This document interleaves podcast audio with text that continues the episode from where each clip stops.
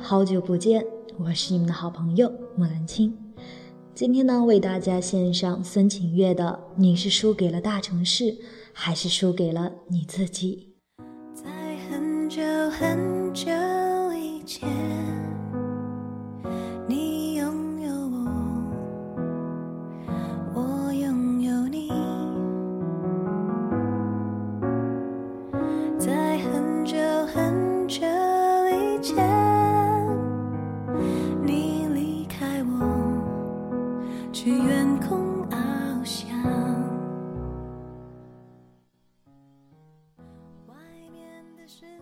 一个广院的九零后师妹，从广院毕业后去清华读了电视新闻的硕士。时间过得飞快，我记得和这个妹妹在广院附近的小饭馆吃饭，听她纠结要不要读研。广院的姑娘好像确实是本科直接工作的居多，读研要三年的时间。好像隔在别的学校保研清华，这有什么可犹豫的？但是广院经常上演的故事是这样的：三年时间，本科毕业直接工作的姑娘，也许已经成为了某卫视的当家花旦，而另一个姑娘研究生还未毕业。可能传媒行业就是这么残酷，竞争激烈。且瞬息万变，让每一个想要在大城市留下并且长期生活的人，不得不每时每刻权衡利弊，做出更有利于自己的选择。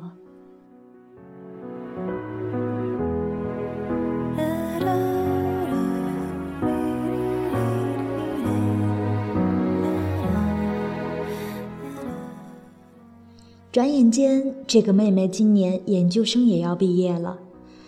他问我这么多年在北京工作的心得体会，以及要不要留在北京这个所有人都很难给出绝对答案的命题。零六年去北京上大学，今年已经是二零一六年，虽然看上去我已经在北京待了十年。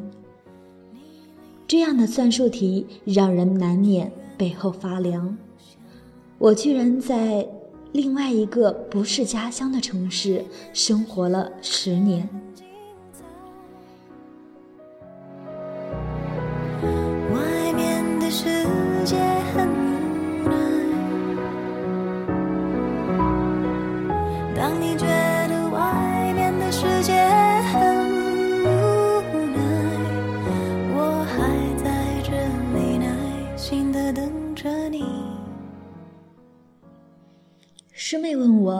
会不会觉得北京竞争激烈，空气堪忧，交通极其拥挤，生活质量很差。我说会啊。当当我在早高峰挤地铁，在限流的双井排好长队，终于走进地铁站，看着三四趟地铁开过，而我依然上不去的时候，我觉得我为什么要待在北京？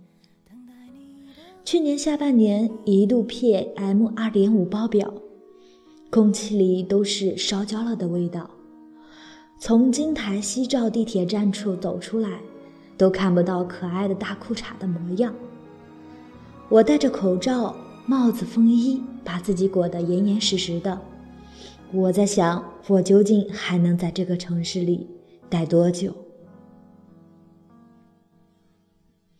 当每天上班下班疲于奔命，回到家，整个人已经瘫倒在床上，极其困难的在挣扎着爬起来，在做饭与叫外卖之间做着艰难的抉择，依然拿出手机点开饿了么的时刻，以及外卖送到后，自己一个人在租来的房子里对着电脑看剧，吃着一堆由味精组成的外卖的时候。我简直想明天就搬回苏州。在大城市生活的你，是不是也一样？多年以后，你回到我身边，不安全充满了你疲倦的双眼，看着我，也告诉我，你是否？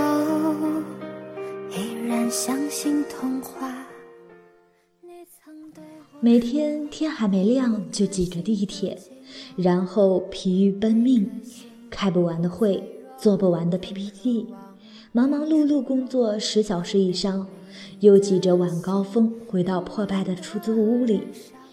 此时已经晚上八点，力气耗尽，只剩下能够叫一个外卖的力气。然后吃着味精看一个剧。你是不是也这样，日复一日，年复一年，在所谓的大城市里生活，茫然的看不到尽头？纯真的眼睛哪去了？越长大越孤单，越长大越不安，也不得我的好多大学同学，特别是江浙沪的同学，都在毕业后的五六年里离开了北京。槽点无非就是以上说的这些。大家急切地回到温热的南方，回到爸爸妈妈的身边。下班回家有家里烧好的热腾腾的饭菜。开车上班虽然也堵，但不至于像北京那样令人绝望。时不时的赏花踏青的假期，全家出游，一壶小酒，几碟小菜，美滋滋的江南生活。依然相信童话。你曾对我说，每颗心都寂寞，每颗心都脆弱。我时不时就会被朋友圈里的江南生活给打败了。去年下半年，我几乎每个月都不厌其烦地坐着高铁回家，享受片刻的江南时光。在来来回回的京沪高铁上，我一直在想。难道真的是大城市的问题吗？真的是北京的问题吗？是北京让我们过着极其将就、糟糕透顶的生活，每日人烂心更糟吗？是这个城市的拥挤、肮脏以及大的令人绝望，让我们不得不局促地居住在狭小的房子里，忍受着憋屈的居住条件？如果以上答案勉强还确实是北京的错，那么难道也是北京让我们每天每天的叫外卖，每天每天匆匆吃几口饭，然后抱着电脑过一晚上吗？颗心都寂寞，每颗心都脆弱，都渴望被触摸。然而某一天，我看见一个闺蜜的朋友圈，突然惊醒：这哪里是什么大城市的问题？这分明就是我们自己的问题。闺蜜居住在杭州，某一天，她在朋友圈发了一张大闸蟹的照片，写着如下一段文字。幸福是外面下着雨夹雪，锅里陈年花雕煮着大闸蟹，咕噜咕噜的冒热气。喝一口温热的黄酒，再开窗探出微醺的脑袋，深吸一口干净的空气。这画面感如此之强，不愧是广院的姑娘。无论是在各行各业。描述起来都是可以用几个特写镜头连起来的电视语言。虽然这是典型的江南画面，但是直到看到这个朋友圈，我才明白，生活的好与不好和你生活的城市并无太大的关系。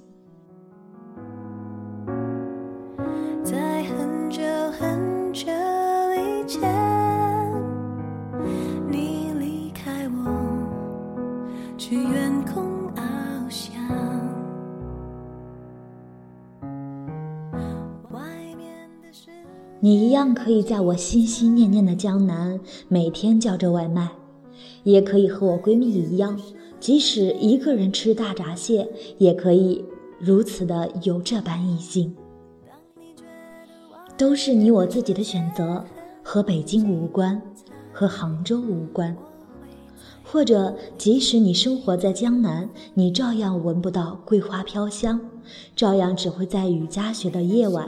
抱怨南方的湿冷，出门去一趟超市回来就已经淋了湿鞋。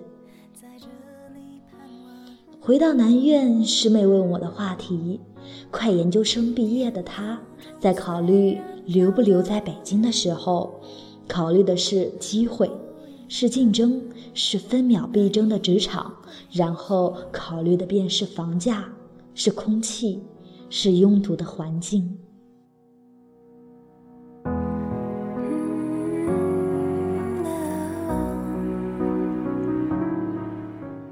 每个想要在大城市里生活的人，想必不断权衡、不断分析利弊的，不过就是这几个因素。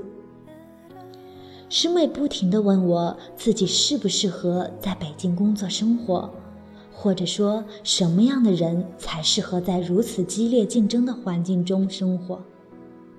在看完闺蜜的朋友圈后，突然就有了答案。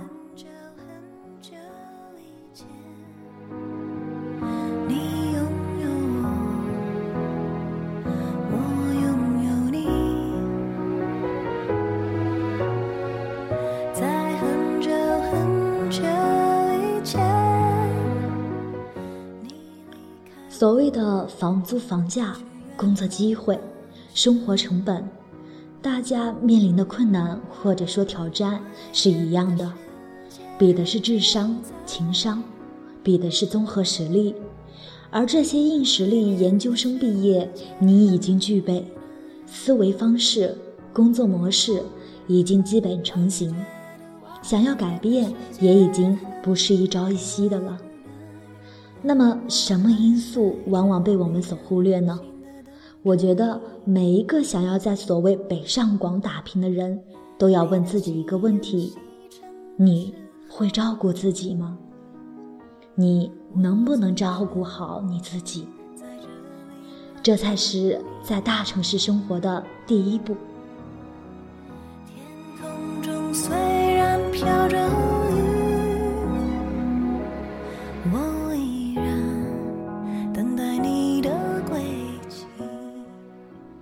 你能不能在加班到深夜，回到家依然能给自己煮上一碗热腾腾的面，打个鸡蛋，放几颗青菜，而不是匆匆打开一盒泡面？你能不能每天清晨依然能早早醒来，在楼下跑上半个小时，在家里吃完营养早餐，从容不迫地去坐地铁，而不是每天饿着肚子挤着地铁？到十点饿得不行的时候，塞两块饼干，从来都不知道早饭是什么意思。你能不能周末在家烹煮打扫，把小小的房间收拾得满屋清香？哪怕再小的出租房里，也能收拾出一个角落。舒舒服服的窝着看书，而不是等到没衣服穿了，才把一大堆衣服都塞进洗衣机，衣服晾满了整间屋子。这才是在大城市里打拼的软实力，比你一个年薪多高的工作更重要的软实力。不要等到个生活的一团糟的时候，就开始抱怨大城市。大城市的缺点虽然显然易见，但更可怕的是，高压力、高物价的大城市会一再放大你不会照顾自己的缺点。看着我，也告诉我，你是否依然相信童话？因为没人会在你加班回到乱糟糟的出租房子里，还会给你下一碗面条，你只能一日一日的任由自己的生活不受控制。任由自己勉强居住在一团糟的屋子里，过着一团糟的生活，你又如何会有心情在北上广竞争激烈的职场上打拼？越长大越不安，也不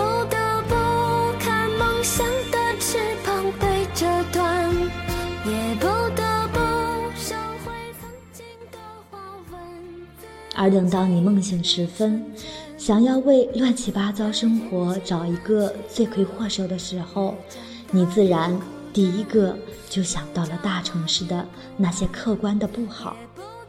所以，每一个你顾影自怜的抱怨北上广不好的夜晚，其实应该讨厌的是那个无能的自己，是连自己都照顾不好的自己。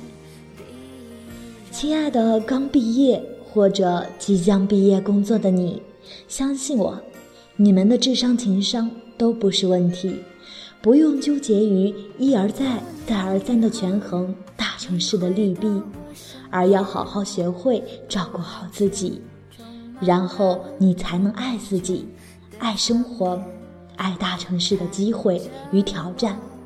爱大城市丰富绚烂的生活，以及在大城市里好好的爱别人。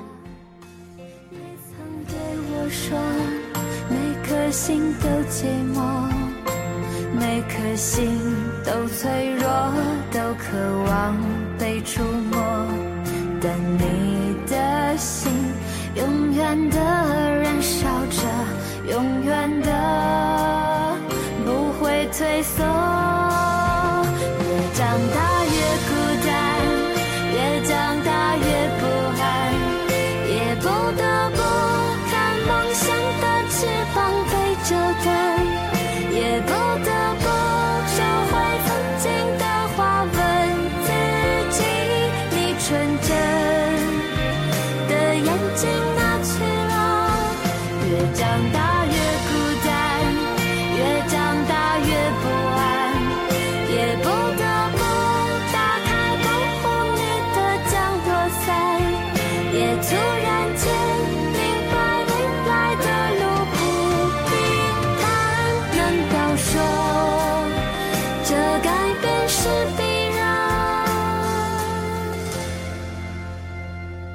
曾对我说，每颗心都寂寞，每颗心都脆弱，都渴望被触摸。看着我，也告诉我，你的心依旧燃烧